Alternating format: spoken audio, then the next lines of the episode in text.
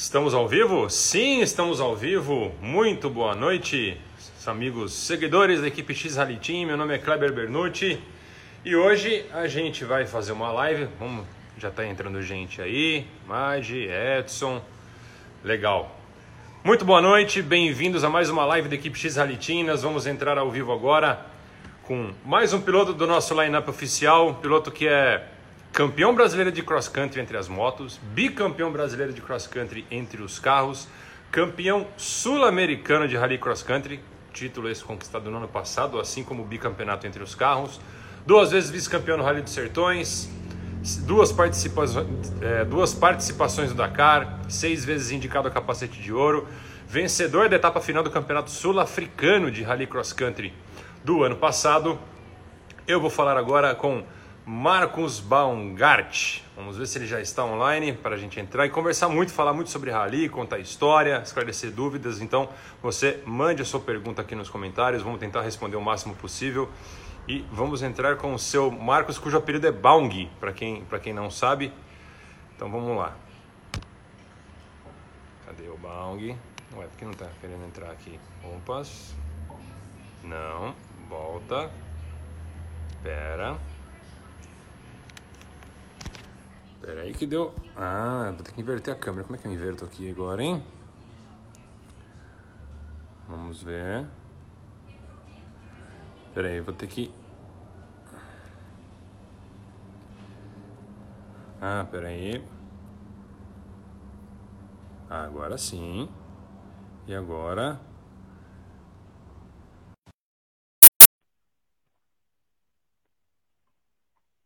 Vamos lá com o seu balde, depois de uma, enros... depois de uma enroscada de leve aqui na, na, na, câmera do celular. Muito boa noite, seu Marcos Baumgart. Como é que estão as coisas aí? Está me ouvindo bem? Fala aí, Clebão. Estou escutando bem e você aí? Maravilha, tudo certinho. Pô, e aí, como é que tá no... Pensei que você não ia me deixar para entrar, não. Eu ia deixar o Indião aí tocando o live. pois é, pois é. E, e aí, cara, como é que estão as coisas nessa quarentena aí? Como é que está se virando? Ah, é difícil, difícil para todo mundo, né? Acho que é o tema que todo mundo fala, é dificuldade para todo mundo. A questão é saber se reinventar e, e se adaptar nesse novo mo modelo de, de, mundo aí que a gente está enfrentando, né? É uma questão de tempo, acho que tudo passa. Nada melhor que o tempo para poder responder as perguntas e, e ter paciência, né? Muita calma, tranquilidade, senão a gente acaba se perdendo e, e caindo nos erros aí, ou de mídia, ou, ou tendência. Então, tem que ter cabeça fria e segurar as pontas o máximo que der, cada um que fazer o seu melhor. Acho que é, é bem por aí o que a gente está passando. É difícil, triste. É. Exatamente. É uma crise, mas também é uma, uma oportunidade, né? Então é. vamos, vamos bater o nosso papo de hoje aqui. A gente tem uma hora para conversar. E na, na, na, semana passada que eu estava falando com o Christian, ele me explicou mais ou menos como começou o gosto por rally, tanto, tanto ele como você também, vocês aprenderam a dirigir no Fiat 147 com a avó de vocês em estrada de terra. Isso aí parece ter sido meio determinante para vocês pegarem o gosto pelo off-road, né? Ah, é bem, bem isso mesmo, né? Gente, eu aprendi a dirigir com a minha avó, a gente tinha, a gente tinha a fazenda em Goiás, Rio Verde, e aí o desafio era passar o matabus, o matabus que tinha no caminho, tinha que passar, olhar e ter coragem de passar. Imagina, a gente nem alcançava o pé, né? Botava uma almofada ainda para dar pé. Aí foi um dos incentivos, né? Foi, mas foi bem, bem gostoso. Fora uhum. Fiat 147, Kombi, trator, caminhão.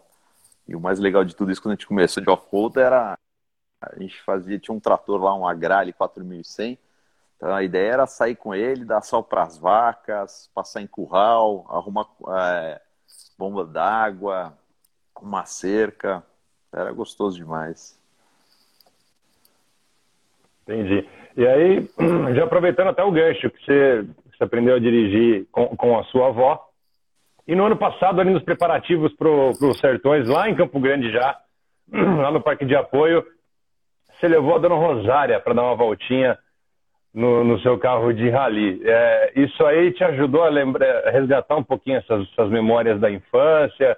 Ah, inclusive, para quem não viu esse vídeo, o, o Marcos dando uma volta com a Dona Rosário, uma senhorinha de idade lá em Campo Grande, que ela, ela era maluca por rally e ele pôs ela no carro, deu uma voltinha ali para ela sentir um pouco a, a potência da, da, da, da, da Ranger e, e esse vídeo está disponível no nosso IGTV aqui no Instagram, se entrar procurar lá, você vai encontrar esse vídeo. Como é que foi isso daí para você, Marcos? Deu, deu para resgatar aquela, aquela, aquela lembrança? Ah, lógico que deu, deu uma super emoção, né? Quando, quando ela veio, eu não acreditei, falei, não pode ser, não pode ser isso mesmo que está acontecendo.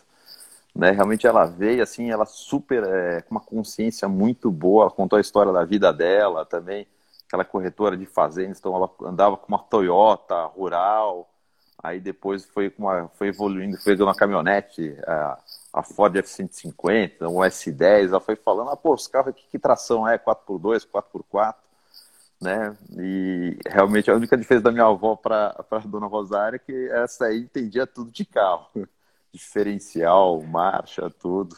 Eu posso dizer que eu aprendi alguma coisa ainda com ela. Inclusive, a, a, filha dela tá, ela tá assistindo essa live, a Ana Lourdes entrou aqui e, e avisou que a dona Rosária tá vendo. Então, já outra ah. oportunidade para mandar um abraço para ela aí. Pô, um abraço e um beijão aí. Com certeza isso ficou para minha história aí. Foi uma, uma gratidão enorme ter o prazer de estar ela do meu lado né? E sentir a emoção que ela sentia ali do lado foi incrível. Ainda bem que o maridão dela deixou dar uma volta com ela, né?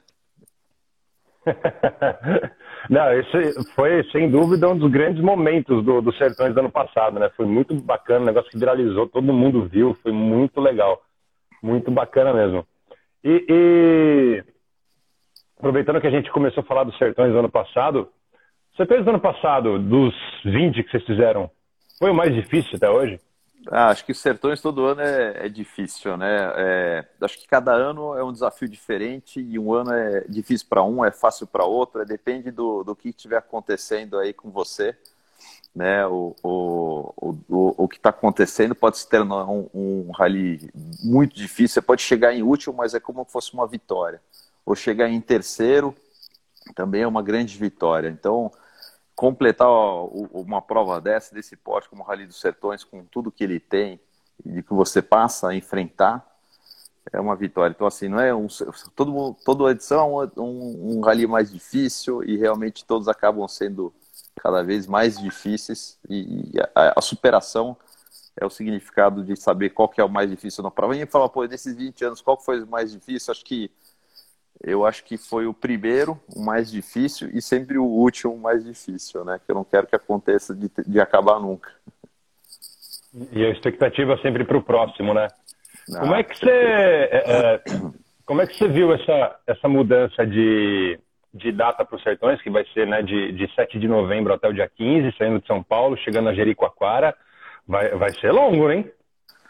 Ah, tem que ser, né? Tem que ser um rally duro, difícil e longo que a gente quer, né? O que mais que todo mundo quer é isso, dificuldade, né? Se ficar molezinha, eu pego o meu carro e saio na rua. Que a facilidade vai andar no autódromo, né? Dar uma provocada no pessoal pista. É. E, e, bom, você os Sertões é uma das, das loucuras que você, que você faz em termos de viagem longa. Ano passado você atravessou os Estados Unidos de bicicleta, cara. Como é que foi essa doideira que você fez e por que, que você decidiu fazer isso? É, acho que como o Rodrigo falou, acho que quando eu era pequeno eu caí do cadeirão mesmo. Então, quando eu caí do cadeirão mesmo, eu falei, ah, tem que fazer as loucuras da vida, que a vida é uma só, passa e a gente quer, quer fazer alguns sonhos não consegue realizar. Na verdade, o RAM é uma puta prova que se atravessa os Estados Unidos inteiro, são 5.100 quilômetros, ou seja, uns sertões pedalando, né, do, do, é do Pacífico, oeste, né? detalhe, do Pacífico, né? é, do Pacífico para o Atlântico, né, eu fui com uma equipe com quatro amigos, cara super bacana, o staff muito bacana também, você precisa ter uma equipe para poder fazer isso tudo, né, e foi uma experiência incrível, né, de pedalar quase 24 horas por dia, né, com, com, com o staff, com os teus amigos, né, e pô, posso dizer que, que caí, que nem o Rodrigo falou, caí do cadeirão. Mas a, o sonho foi o seguinte, quando eu tinha uns 17 anos, eu queria ir para a Europa pedalar.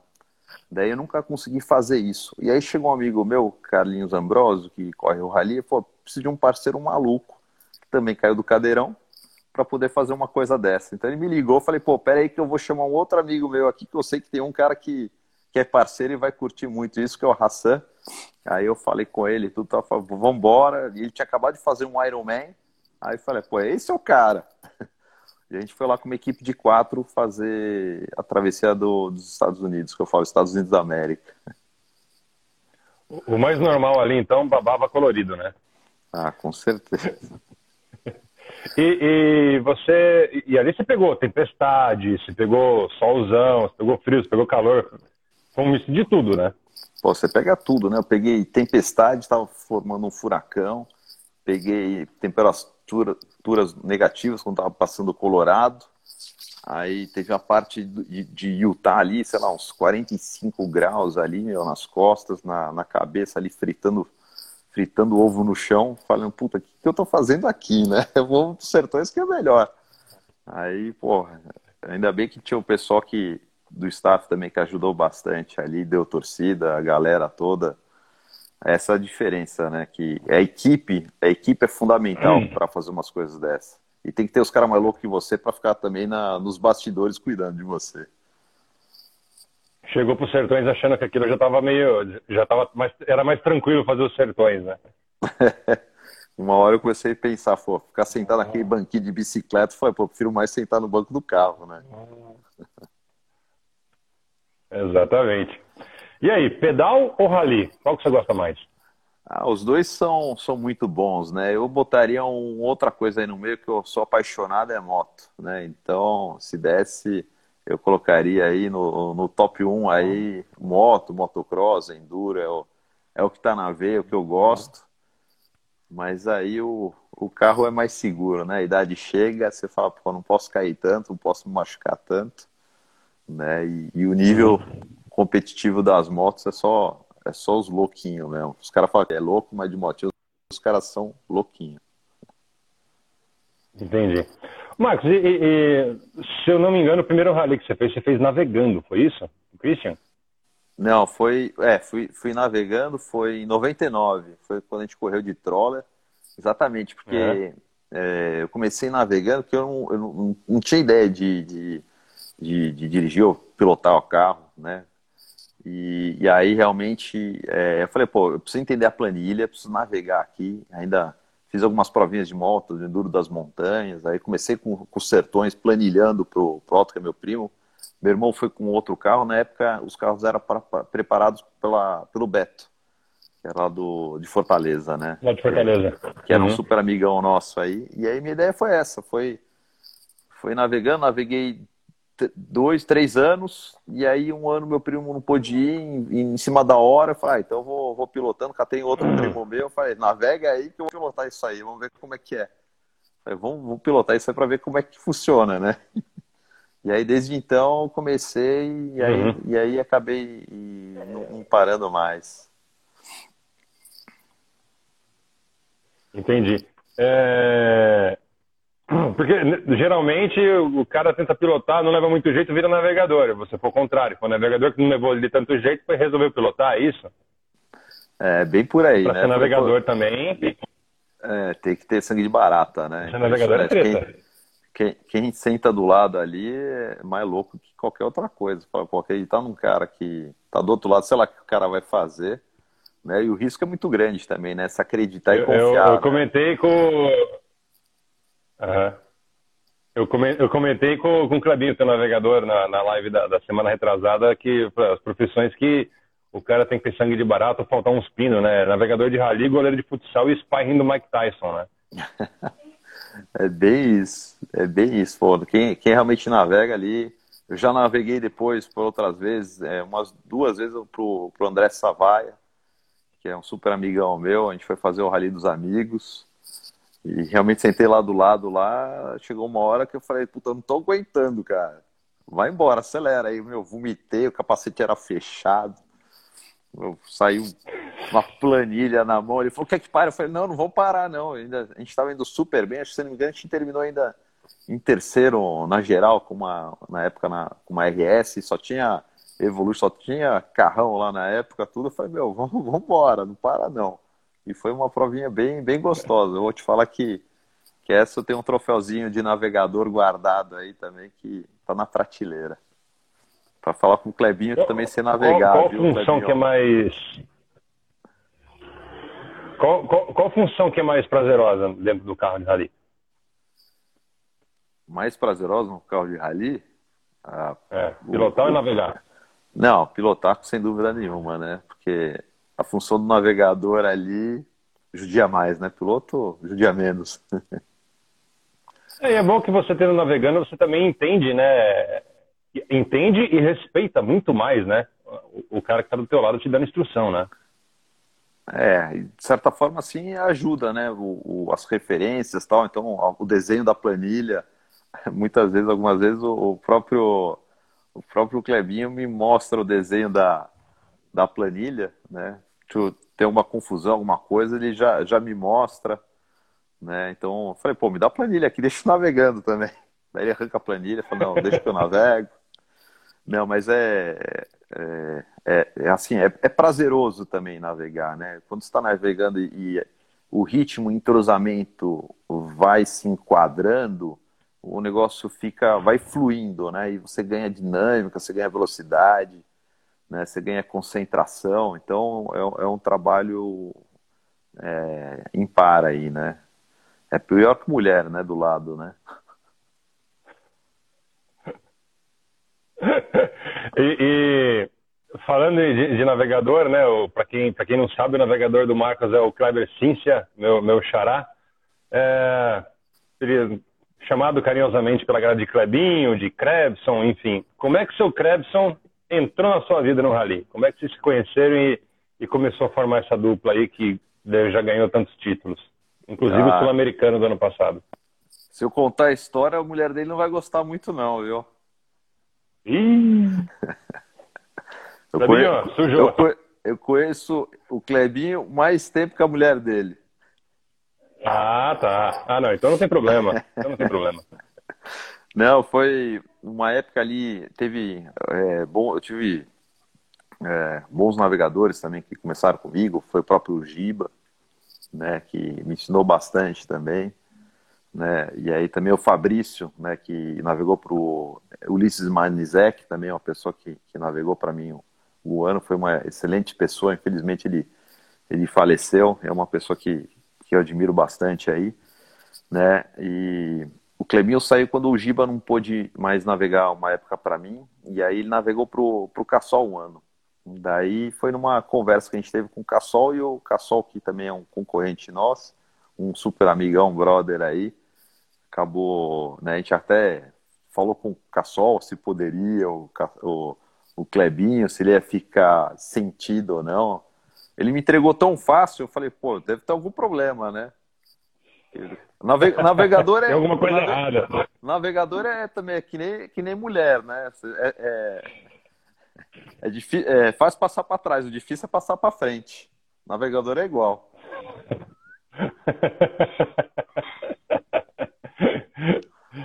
mas, mas é, é, é, mas como, como um relacionamento longo, um casamento, é algo que, que leva tempo para você ir construindo, né? Eu acho que já chega aquele momento com um casamento tão grande que é, é, algum sinal que um dá para o outro já sabe o que quer dizer ali, o que, tem que fazer quando está durante uma prova, né? Ah, é, não, é. A gente vai, na verdade, a gente vai, vai aprimorando cada vez, né? A questão da navegação com, com o próprio piloto, né? Então, do jeito que fala, a entonação, né? Uhum.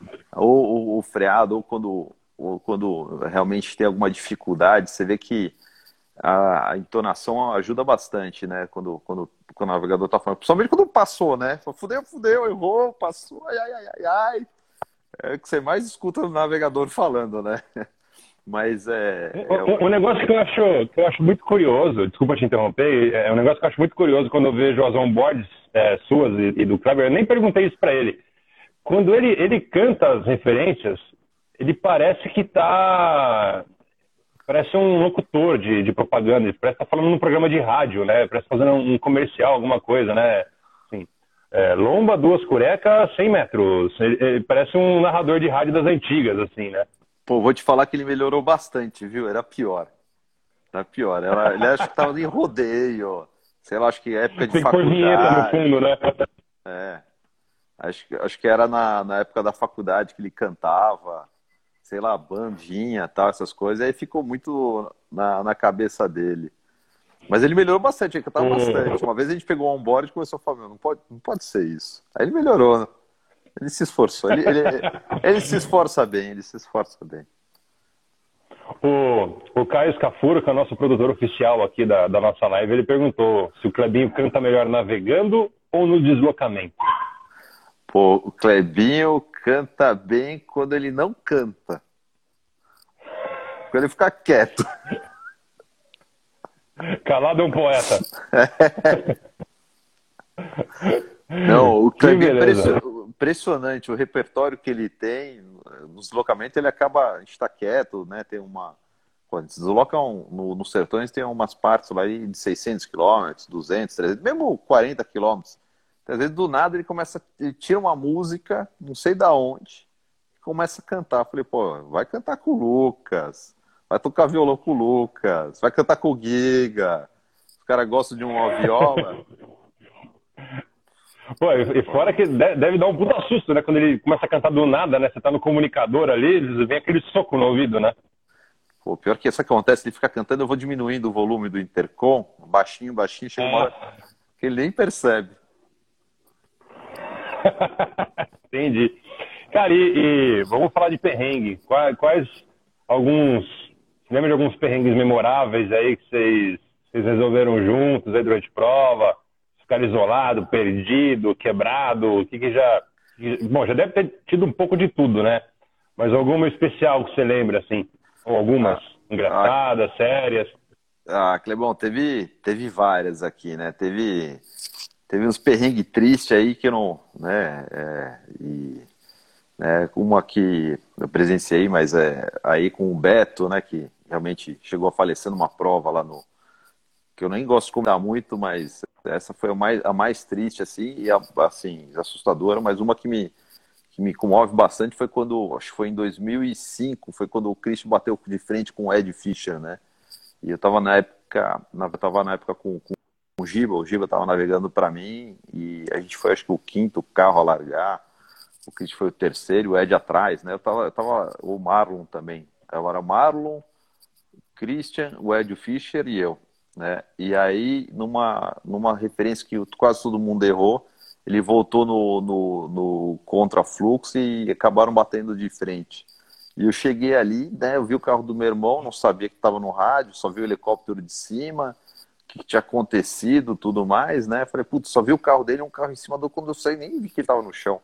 Quando eu vi, eu fui direto no carro, falei, cadê ele, né? Ele não tava no carro, tudo tal, aí vi ele no chão, falei, caralho, o que aconteceu, não sei o quê. E ali realmente as pernas acabaram é, balançando bastante ali, né? E, e, e, realmente assim vi que o Christian tinha machucado as pernas, os dois pés, o Beco, né, com faturou lá o, o o joelho e, e, realmente aí foram embora com, com o helicóptero. Eu vi que eles estavam tudo bem, eles mesmo pediram para poder é, serem resgatados, tudo tal, e acabei seguindo a prova, né?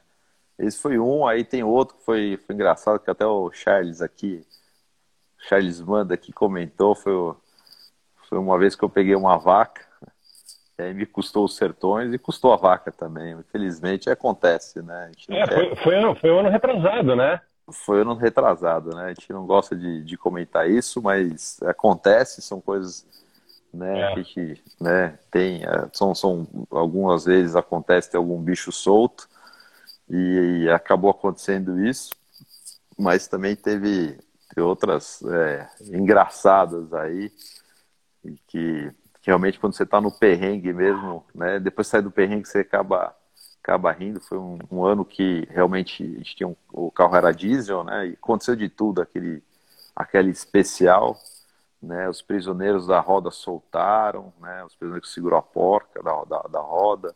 Na verdade, a gente chegou só com dois prisioneiros. O coletor do escapamento furou, começou a jogar fuligem dentro do carro, né? E ainda mais vazou um óleo também da, da mangueira de óleo para dentro do, do para-brisa, então eu não enxergava nada. Até uma hora que eu assustei, eu freiei, o carro rodou, parei do lado de, de, de uma, de uma árvore e para completar, chegando perto do final da especial, ainda caí da ponte. Falei, caramba. Eu falei, eu vou chegar. essa eu quero chegar. Vou, vai acontecer que aconteça aqui. Vou levantar, vou me arrastejar, mas vou chegar. Esse é ano foi, foi é. difícil. Não, não, é, não é para os fracos, né? É. E, e como que foi é, que você teve duas participações no, no Dakar, né? Você teve uma em 2013, você e o Clebinho só, né? De uma, uma Mitsubishi, né? É isso. Era, era, era, um carro que tinha sido do Peter Hansel alguns anos antes, né? É, era uma MPR, né? MPR, que era da, Mitsubishi, era um carro top, legal pra caramba. Adorava. Como que foi aquele, aquele ali? Vocês duraram seis dias, né? Depois tiveram um problema do motor, um negócio assim, né? É, a gente teve seis dias de empolgação e um ano inteiro chorando. Mas foi, foi, foi bem bacana ali, né? A gente começou tranquilo, melhorando, né? Realmente o carro espetacular. Até tem uma miniatura aqui do carro aqui, quer ver? Deixa eu ver. Eu guardo aqui. Mostra aí, mostra aí. Ah, tem todos os carrinhos aqui guardados. Esse aqui, né, ó. Cadê? Aqui é a... Isso, mas estava toda pintada de amarelo, né? É, isso aí. Inclusive, engraçado, né? Esse carro aí é, eu tenho uma, um desenho que eu fiz para o jornal do, da Folha, que eu é, fiz um desenho com, fiz um desenho com oito anos de idade, um carro muito parecido com esse. Então, então me lembrou muito isso, assim. É, acho que depois eu, eu mostro a foto, passo para você aí, mas foi um carro muito lembro, legal. Eu lembro que era, foi, foi era, era, alguma coisa de quando segundo crescer, né? E você desenhou o carro. Então, era, o formato era bem parecido mesmo. É isso aí, você mostrou esse desenho já. Era muito parecido. Então foi, foi, foi lá em 2013, né? Que, que a gente acabou correndo com, com esse carro. Foi uma oportunidade muito bacana aí, né? Que apareceu, que o Giga proporcionou pra gente também aí, né? Que realmente é, foi muito prazeroso durante seis dias Infelizmente, um capote tirou a gente do meio do caminho, para variar, né? Mais um. Né? Realmente por uma questão meio de, de inexperiência mesmo, de andar em, fora de pista. Né? Lá no Dakar, pô, são mais de 80 carros. Aí você acaba andando na poeira de um carro do outro, você vai abrindo aos poucos, né? Para não pegar poeira, você vai abrindo um pouquinho, vai abrindo um pouquinho. E realmente eu caí num, num, num trecho ali muito ondulado que não só eu, como vários pilotos aí que eu já, já vi depois, até o próprio Maurício Neves aconteceu isso, capotou no, nos sertões, o Colin McRae também, o Rob Gordon, tudo fazendo a mesma cagada, né? Saindo fora de pista, achando, achando que dá para andar, acelera tudo, vai que vai e, e, dá o que não dá. E sai rolando. O, o que, que, o que, que aquele Dakar de 2013 te, te trouxe de, de ensinamento, coisas novas? Assim, isso aqui nunca tinha usado, isso aqui eu não sabia, isso aqui, aqui é diferente. Você pôde adaptar assim, para as experiências seguintes, principalmente nos sertões?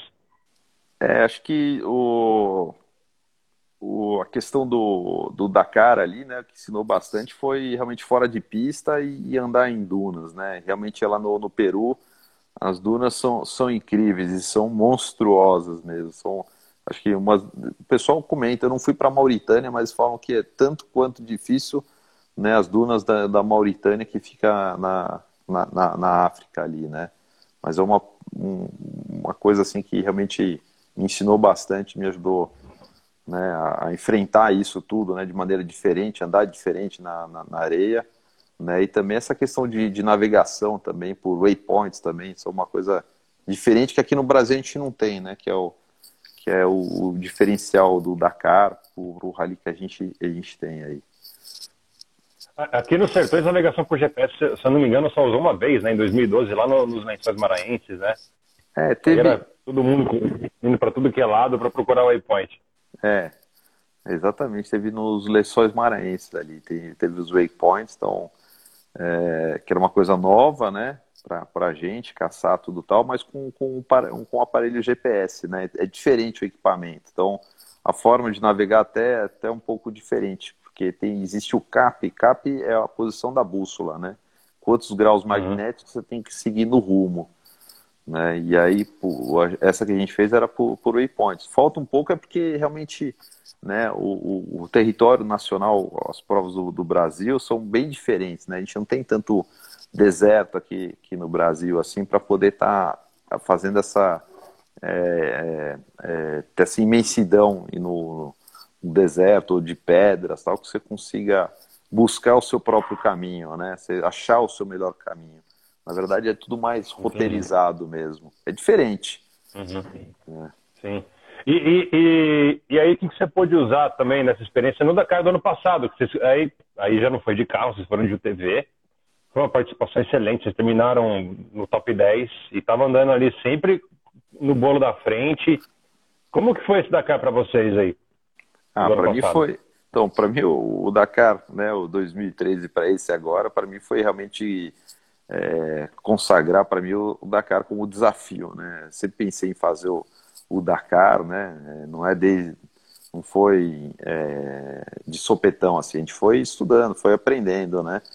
E realmente esse, esse, esse Dakar que a gente fez em, em 2019, né, com o TV que a gente correu, né, que a gente não tinha, não tem muita experiência de, de UTV e ter completado lá entre os, os seis primeiros ali foi, foi super prazeroso, né, saber que dava para ir mais. Eu acho que se a gente fosse agora, né, pro, pro Dakar, eu acredito que, que a gente poderia ir mais, mais com vontade, né, é, para poder buscar um, uma posição muito melhor. Né? A gente aprendeu muito, com certeza, né? A gente fala, pô, a gente, a gente pode mais, mas a gente foi, foi bem cauteloso, né? Saber que uns dias lá a gente conseguia andar bem mais. Tudo bem que a gente teve alguns imprevistos no meio do caminho, mas todo mundo tem. Né? É, ganha quem tiver menos enrosco e sair do enrosco mais fácil, né? Essa, essa é a grande diferença, né? Você conseguir superar o teu, teu problema. A gente teve alguns problemas bestas ali, mas é porque questão de, de, de apesar de tudo, de inexperiente mesmo. Entendi. E fora que, né, o TV ali, não, é, não era nada agradável ver um caminhão passando do seu lado ali a Nossa. 150 por hora, né? Pô, teve, acho que tem até foto, tem, tem imagens, né, de um caminhão me passando. Eu falei, nossa, é que o UTV ele é limitado a 130, né? Eles fazem essa, essa questão do próprio regulamento, né? Questão de segurança. E o caminhão tem um limitador de 150. Meu, se deixasse, acho que o caminhão passa 200. Só que tem um lugar onde é muito fofo, né? Então, você está acelerando tudo, só que o carro não anda, porque é muito muito pesado. Aí você vê um monstro passando do teu lado, buzinando, falou, ferrou. Né? Então tem uma cena passando a gente, indo embora, e o mais, mais louco de tudo isso, tinha um waypoint ali, né, um lugar para poder virar, e de repente o cara erra o caminho, o Clebinho falou, não, mantenha para sua direita, né? E eu vejo o caminhão indo embora, eu falei, meu, vamos atrás do cara, né? Quem é a gente? Pô, o cara tem 30 da cara aqui, a gente tem dois aqui, vamos atrás do cara, não, é pra direita, vamos pra direita. E aí você vê o caminhão errando o caminho, fazendo a volta toda, e eu entrando no meio da poeira, e aí vai lá eu de novo, ele vai lá e passa de novo. Caramba. É, ô Marcos, você é, imagino que não seja uma sensação lá muito prazerosa.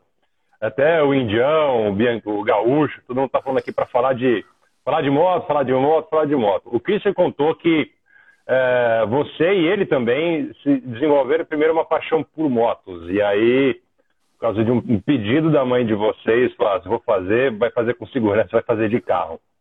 Mas apesar de você nunca ter disputado uns sertões de moto, você já tem um título de cross country, um brasileiro de cross country de moto. Como é, que foi isso daí? Você pretende fazer um sertões de moto um dia? Como, como que você pensa isso? Ah, os sertões de moto para mim é o sonho, né? Eu falei, pô, vou, vou fazer o sonho quando eu ganhar os sertões de carro, vou de moto. Mas enquanto isso não chega, vou de carro, né? Mas é, a gente sempre, sempre andamos de moto, desde, desde moleque também, né? Então a gente tinha moto, ia para campos, fazia trilha, participamos de algumas provas pequenas, Enduro das Montanhas. Até inclusive eu, eu acabei ganhando um enduro das montanhas também de, de moto aí que o Décio Fantosa organiza.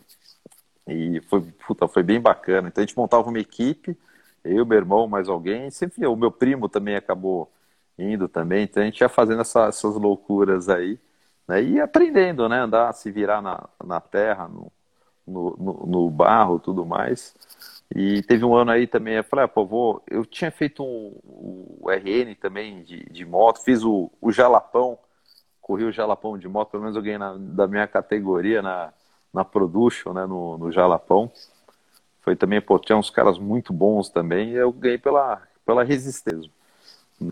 Né? E aí no cross country, esse ano que eu fiz é, o cross country de moto e fiz o Baja também. Eu falei, ah, não, vou fazer todas as etapas porque eu estava sem uhum. carro, né? Então, na verdade, a gente estava trocando os carros. Então, eu falei, pô, vou fazer, vou saber, vou fazer uma etapa inteira no Campeonato Brasileiro e se der tudo certo, dedicação total e plena, eu falei, pô, vamos, vamos fazer o, o, o brasileiro. Então, eu fiz, fiz direitinho, acabei ganhando o, o, o brasileiro. Né? E agora o dilema não é só fazer o, Sertões de Moto, e sim quando o Beco, navegador meu irmão, falou, quando, quando completar, ele completar 50 anos, ele quer fazer o Dakar de moto. Acho que vai todo mundo no Dakar de moto. O Clebinho falou assim, ele falou, xiii, é, olha eu na equipe de apoio X ali no ano que vem, ele vai ter concorrência dura, porque ano passado a, a Josi também estava navegando para o Silvio, eles tiveram que sair na, na primeira, na, na, primeira etapa, infelizmente, por causa do, do acidente. E ela ficou com a gente lá de motorista de apoio de um dos carros e, cara, e mandou bem, foi até o final e entrou no espírito da coisa. Também vai ter concorrência para ser motorista de apoio se, se você for para as motos aí. É, você vê, a galera gosta, né? Você vê que no, o, o, o rally não é só piloto navegador, né? Tem staff. E, pô, os staffs são muito bons, né? Os staffs que eu falo são os mecânicos, cozinheiro, né? É, o chefe de equipe, motorista, motorista do, do, do, caminhão que a gente tem também, dos dois, né? Que é da carreta, o Marcos, o Guina, né? Pô, você precisa ter, tem que ter caras bons aí também. Então você vê que todo mundo fica fica querendo ir aí também, né? Então eu também queria aproveitar esse espaço aqui para para falar desse staff todo que a gente tem aí durante o do, do, do Rally dos Sertões, né? Que são pessoas incríveis aí, escolhidas a dedo, cuidam da gente com muito carinho, dos carros também.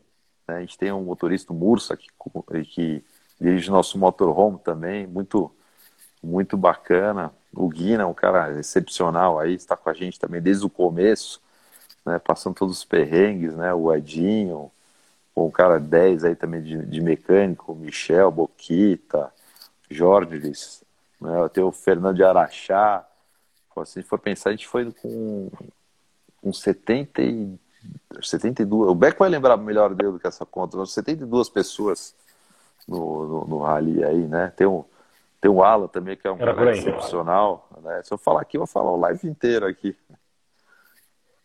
Vou passar a lista. Vou passar a lista, e, mas é, é importante, e, e, ter, Os é, caras são 10. É, sim, é, é, importante ter um, ter um staff desse, principalmente numa competição tão longa como é o Sertões, porque torna para vocês o, o, desafio, a carga, torna isso tudo um pouco mais leve, né? É, ajuda bem. Dá mais né? tranquilidade. Então, é, não, dá muito mais tranquilidade, né? Você pega lá o, o o Fábio, né, que ele navega para o Marcos Moraes, né? Teve um ano que ele foi com a gente de staff. Então, pô, é um cara que já sabe como funciona o rally, então te dá tranquilidade. Então, essas pessoas, na verdade, elas têm que cuidar da gente, né? Então, na verdade, nesses 20 anos de rally, eu fui aprendendo bastante. Então, eu cuidava muito das pessoas. Agora, né, agora estou sendo cuidado, né? Então, é, é, é bem diferente é e mais ou menos esse é o propósito. Mas foi com isso que a gente acabou construindo aos poucos, né? A gente foi montando, a gente saiu pequeno, né? E hoje a gente está tá crescendo cada vez mais. Mas são as pessoas que fazem a diferença. O Fabinho, inclusive, quando a gente anunciou que, ia ter essa live de hoje, ele mandou uma pergunta no, no nosso Instagram, que ele perguntou se você se esconde no radar. é, eu vou, vou falar que eu já eu, eu, eu já me escondi, já se esconderam de mim. Eu falei, ah, é que assim, né, no radar é um, é um é ponto hoje no rally que eles montam para segurança, né? De uma etapa ou outra, você vai, de uma prova, de uma, de uma especial, que eu vou falar assim, né? Tem algum lugar que é mais perigoso, vai entrar em cidades e tal.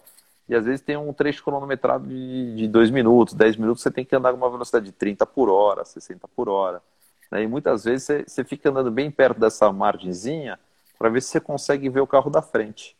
E tem uns caras meio malandrão uhum. aí que fazem isso e chega na hora do radar e se escondem, entendeu? Para saber que você não tem referência. Então eu já caí nessa. Uhum. Eu já caí nessa, falei, ah, tô bem, né? Fui fazer um rally dos amigos, inclusive com, com o Marcos Moraes aí, e o, e o Fábio, né? Boa, boa dupla aí, né? né? E, aí, e aí é... Pô, o que acontece? Eram duas voltas e realmente assim, eu tinha ido uma volta muito bem. E na segunda volta eu tava indo super bem. Eu tinha baixado meu tempo. Falei, ah, acho que vai ser difícil alguém baixar o tempo. Eu olhei para trás, não tinha ninguém. E chegou no último radar, aparece os caras. Falei, não acredito. Não acredito que eu, que eu vacilei aqui. Mas teve um ano que eu também dei o troco, né? Um dia, um, como a gente fala, né? Um dia da caça, um dia do caçador. Exatamente, exatamente. É, tirando, tirando Dakar e Sertões, qual, qual, qual foi a prova mais difícil que você já disputou? A prova mais difícil para o ímpar. Tô brincando. Não, a prova. Não, acho que a prova. É... A prova mais difícil que eu já disputei, acho que é de dificuldade mesmo, acho que.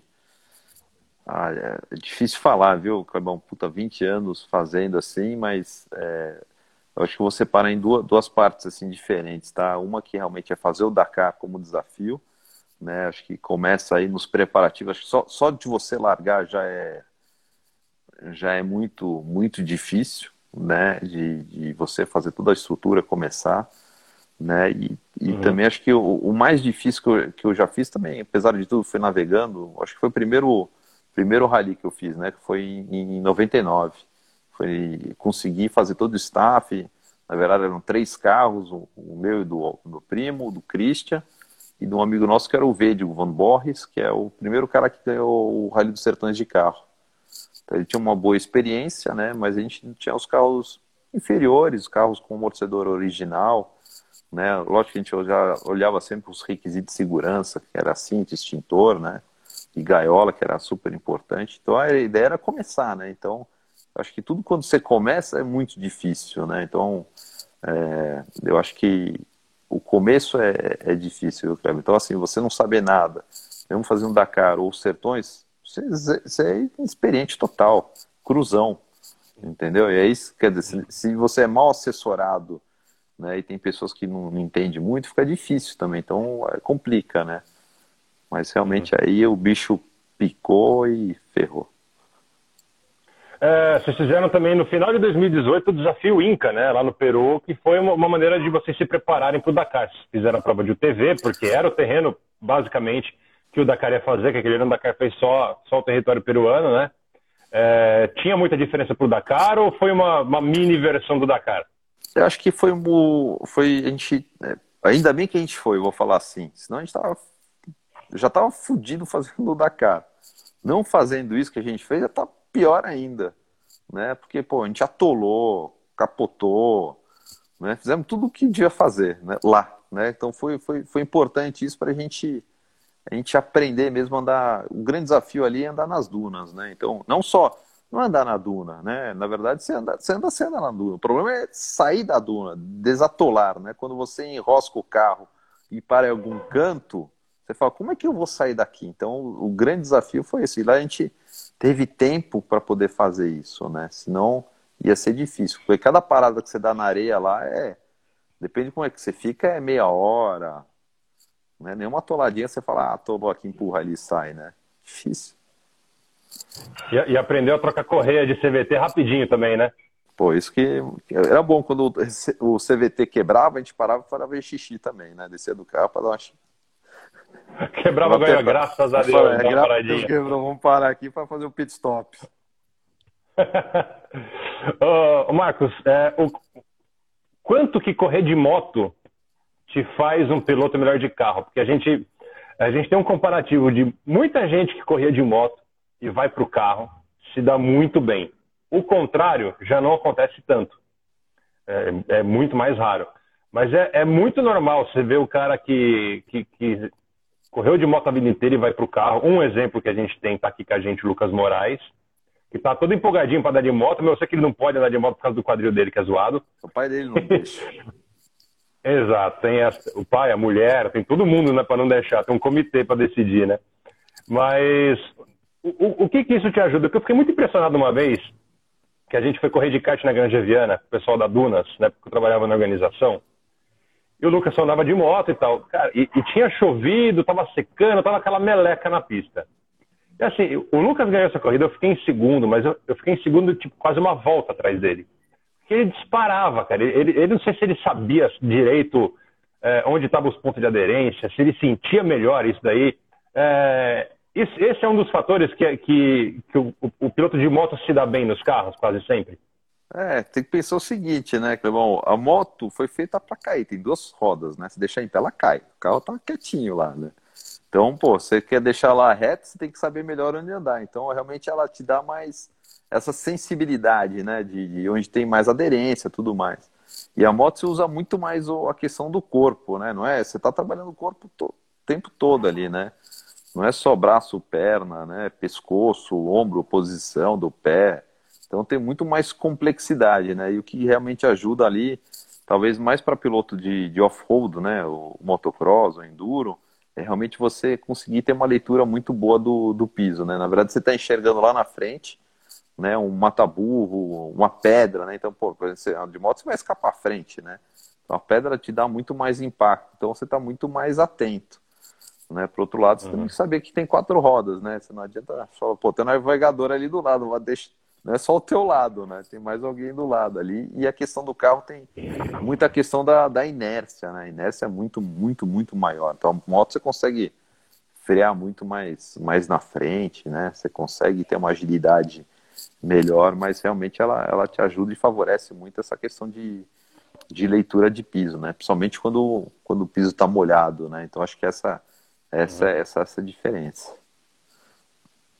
É, ao contrário do Christian, você é um piloto que freia com o pé esquerdo. Isso aí a gente viu numas numas onboards que, que o Caio instalou uma GoPro ali na, no, no assoalho do carro ali para pegar o seu trabalho de, de pé no, no, no pedal.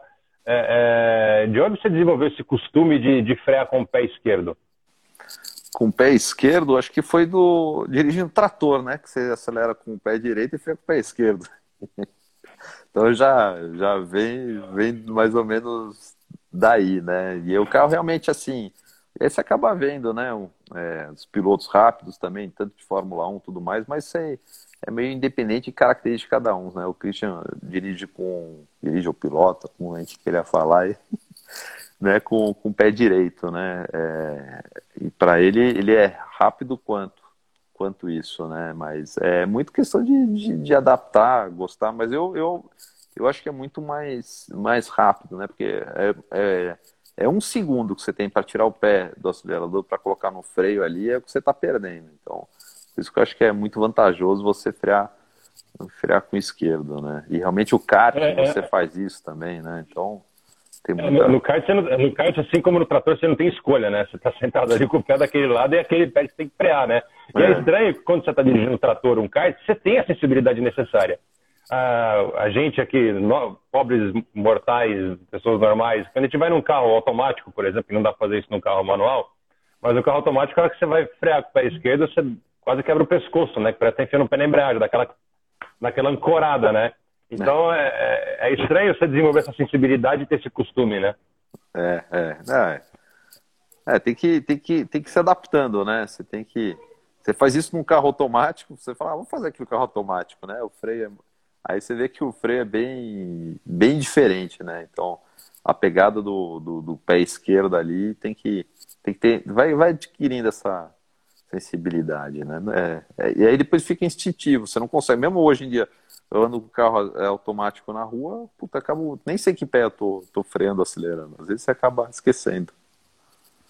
É, eu lembro uma vez, uma vez você comentou comigo que mesmo andando carro na rua, você, é. você freava com, com o pé esquerdo.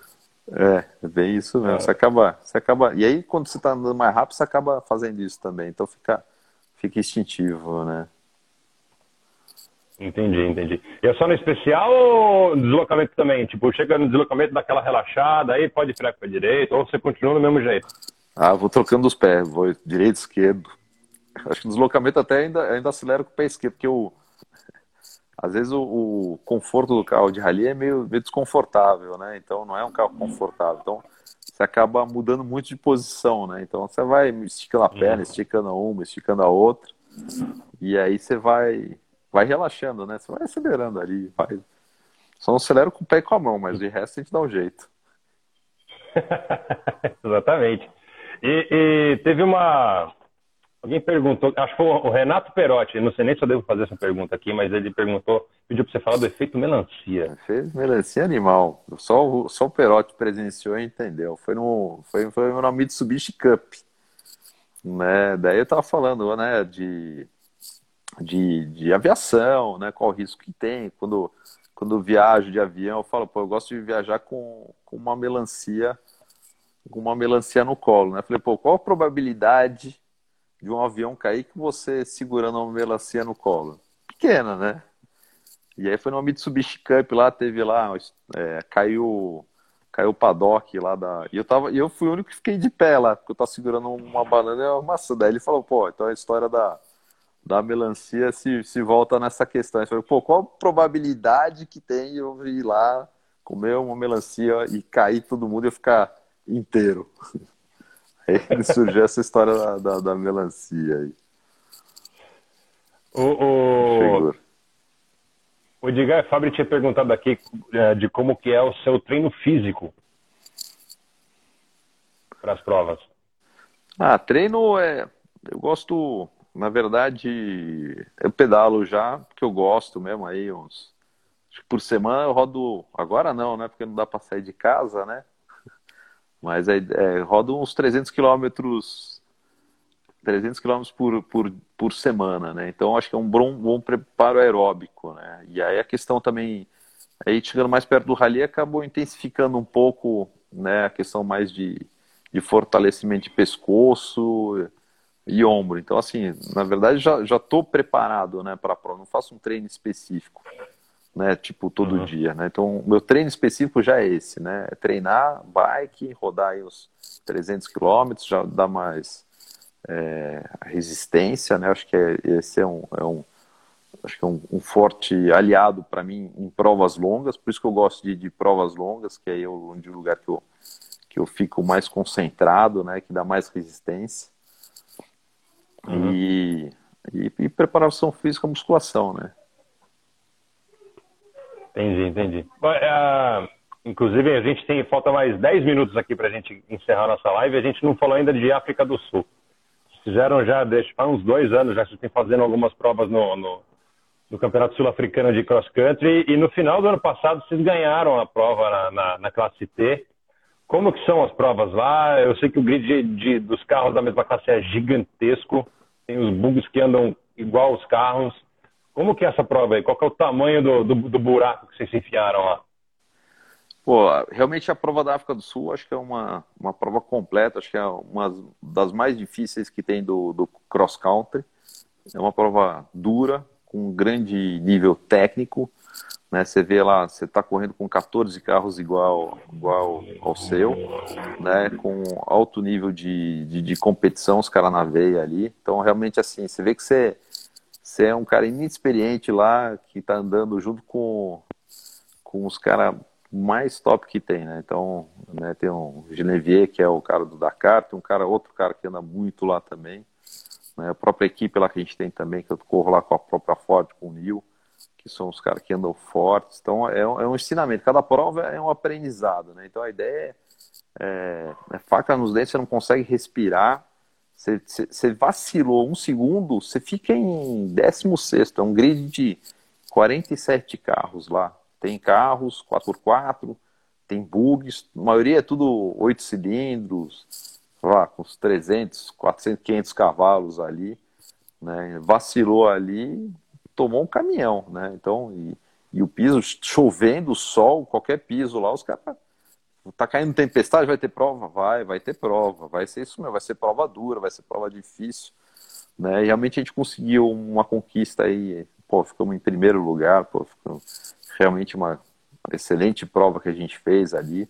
Teve uma outra também que foi o, o uma que a gente fez foi o é, Baja 500 que eles têm também, que não chegamos a ganhar, mas ficamos em terceiro lá.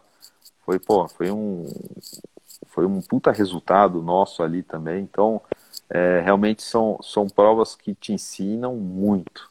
Né? Então, assim, é, era muito bacana, assim, ter mais brasileiros correndo lá na África do Sul, com certeza um, um nível aqui ia ajudar muito e crescer, evoluir, e o pessoal entender o que, que é também um cross country.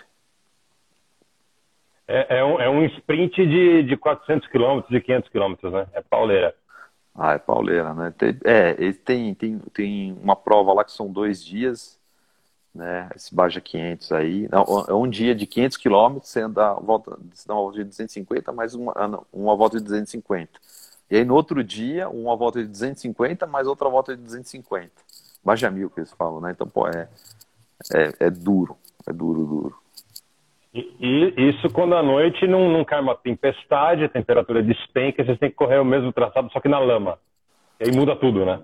É, acontece, né? Você acaba pegando chuva lá também. E é engraçado, na África também tem grandes variações de temperatura. Então, às vezes você está no lugar com altas temperaturas, aí na outra etapa você está né, picolé lá.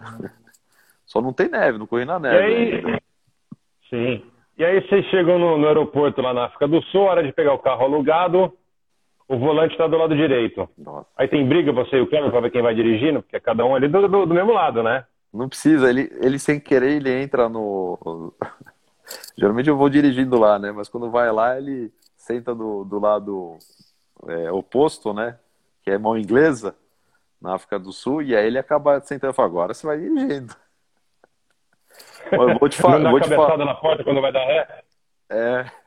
Vou te falar que lá é engraçado. Você, você tá correndo ali, você entra numa rua de terra, às vezes você esquece né? Que você está num deslocamento, alguma coisa, você vê um carro, você fala, para que lado eu vou? Direita esquerda, né? Dá, dá, um, dá, um, dá uns BOzinhos ali. E, e, no, e, só que lá no, no, o carro de rally lá, a direção normal, né? O, o, lado do piloto fica na esquerda, né? E o navegador fica na direita. É, então. O vai vai pro carro de rua. É, a maioria dos carros da África do Sul de prova tem a mão, mão normal, né? Que é a mesma mão que a nossa. Não sei se é normal ou não, mas é mesma, mesmo lado, né? Mas tem, algum, gente, é. É, mas tem alguns carros lá, sim, que, que correm lá, eles têm a, a, mão do lado direito, sim. Eles acabam, acabam correndo com, com a mão inglesa. E é engraçado isso. Você acaba vendo... Você vai ver cadê o piloto, né? O navegador. Você não sabe para que lado você olha, né? Se o carro tá vindo sozinho, né? Não tem ninguém do lado esquerdo do carro, né? É. legal. E, e, uma, uma pergunta para gente, a gente encerrar aqui. Qual que é a tua motivação para participar um rally? O que, que te motiva? Ah, o que motiva é sempre eu fazer o meu melhor, né? Então, o que eu sempre penso no o que, que mais motiva é isso, saber que eu posso fazer sempre mais. Então, é, toda vez que eu entro no carro, toda vez que acaba um rally, ou, por exemplo, quando acaba uma prova, acabo assistindo on-board, fico vendo, pô, podia ter freado ali, podia ter passado ali, podia ter melhorado. Então, essa, essa, essa busca do, é, do, do, do 100%, né? A gente sabe que é impossível numa prova você fazer o 100%, né? Então, você, você é. sai da prova falando assim, eu fiz meu 100%, né? Mas aí você acaba vendo e fala, será que eu fiz o meu 100%?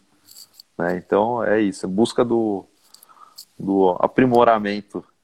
É isso que eu sempre tento, tento fazer cada vez mais. E, e para a gente encerrar a live, que a gente tem só 1 minuto e 10 até encerrar, é, é, qual o objetivo para os Sertões desse ano? Ah, sim, o meu objetivo dos Sertões é como todo mundo que está correndo lá, é ganhar os Sertões, né? Quem não quer? O meu objetivo é o, bola, é, o, é o, mesmo objetivo que todo mundo, e sair do outro lado sem capotar. Exatamente. Maravilha, então. Marcos, obrigado pelo teu tempo aí por conversar com a gente. Espero que você e a família estejam bem aí, que vocês fiquem bem. A gente mantém contato, é, você continua a sua, sua preparação, deu tudo certo com vocês. A gente se vê, se Deus quiser, nas próximas provas aí. E então vou até te desconectar para agradecer o pessoal. Se quiser fazer alguma consideração final aí, a gente tem 30 segundos. Opa, 30 segundos dá para fazer bastante coisa. Falando bem rápido, né? Queria agradecer a todo mundo aí, o pessoal da, da Marcha do Rally, meu primo que está falando aí, seu Capoto também, do Rodrigo, Caio do Cadeirão, né, do, da Jojo Todinho aí, que tá vendo aí nosso live aí com um milhão de seguidores, do pessoal do RAM, pessoal da Bike, né, o pessoal do Rally também, o Fantose, meu irmão, o Lucas, o Charles Mudd, o Fábio Pedroso, o Índio, o Kleber. E é isso aí para mim também, um abraço. E vai pra... cortar. É. Boa noite. Obrigado, gente.